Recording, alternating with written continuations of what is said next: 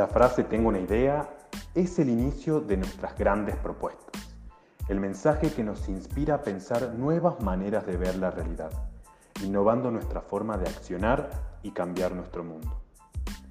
Soy Gonzalo Romero y en esta oportunidad JCI Salta te trae una iniciativa para que empieces cada semana inspirado. Nuestra organización prepara a los jóvenes para ser líderes en este mundo cambiante. ¿Qué esperas para ser uno de ellos?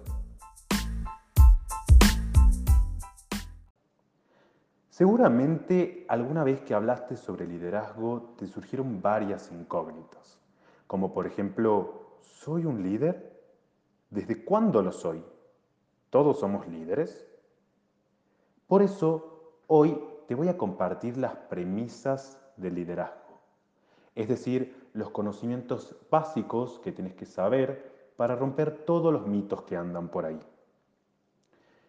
La primera premisa es, todos somos líderes, de hecho lo somos y lideramos todo el tiempo. Es importante saber que todos tenemos el potencial para ser líderes. El estereotipo de liderazgo de los de arriba, que todo lo transforma inmediatamente, no es la solución, es el problema.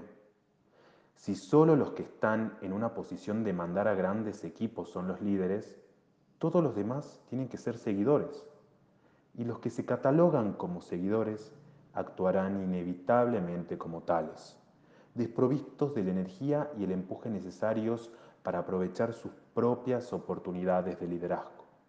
Lo que queremos que suceda es todo lo contrario. La segunda premisa es, el liderazgo no es un acto, es una manera de vivir. El liderazgo no es un oficio ni una tarea que desempeñamos en el trabajo y que cuando volvemos a casa disfrutamos nuevamente de nuestra vida real, entre comillas. Más bien, el liderazgo es la vida real de un líder. La tercera premisa nos dice que nunca, pero nunca terminamos la tarea de hacernos líderes. Es un proceso continuo, una rueda.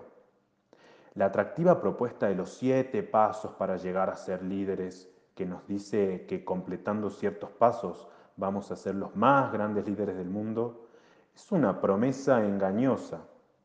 El liderazgo va madurando en nosotros de manera continua y debido a la cambiante realidad que nos rodea, se encuentra en constante adaptación.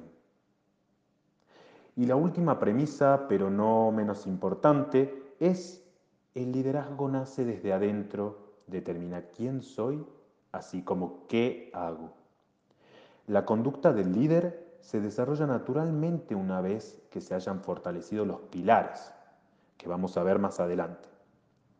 No es una conducta forzada. Esto habla de quiénes somos y qué somos capaces de hacer.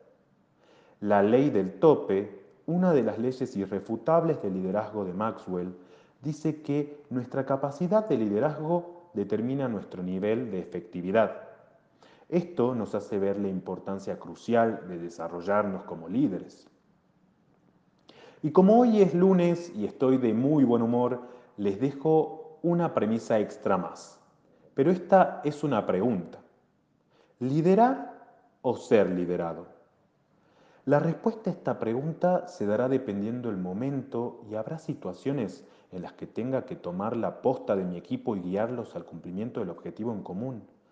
O habrá veces en las que tenga que dejarme llevar y reconocer que mis compañeros de equipo tienen la potencia para liderarnos. Y para eso tengo que confiar ciegamente en ellos. Es un ejercicio que hay que entrenar, pero que seguro tendrá excelentes resultados logrando la participación de todos en el momento adecuado, en el lugar adecuado. Y como te mencioné en la cuarta premisa, el liderazgo tiene tres pilares fundamentales.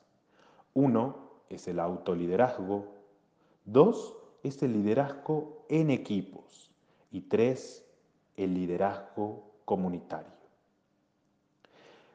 Primero debo reconocerme a mí como líder y para saber autoliderarme.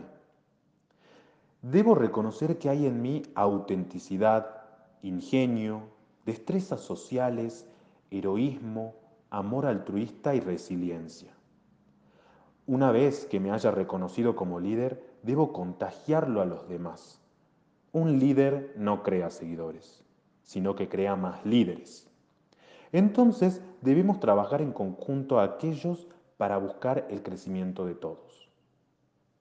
Por eso debemos reconocer que los líderes en los equipos deben desarrollar la creatividad, generar espacios para la diversidad y potenciar la comunicación asertiva.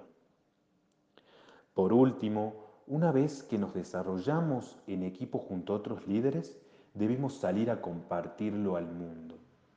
El liderazgo comunitario es aquel que crece dentro de mí y sale rebalsando hacia afuera, buscando la felicidad junto a la comunidad. Este liderazgo no es solitario, es más bien acompañado y busca el bien común, la comunión y la solución a problemas de la sociedad, pero resuelto en conjunto a muchos, involucrando a todo aquel que se atraviese para que crezca y lo comparta con otros. Y así se cumple la cadena del liderazgo. Como dijimos antes, es una tarea continua. Nunca nos debemos sacar la camiseta de ser líderes. Y en realidad no podemos hacerlo, ya que es parte de nosotros. Nosotros somos el liderazgo. Entonces, si te preguntas alguna vez, ¿soy un líder? Déjame responderte con otra pregunta. ¿Quién sos vos para no serlo?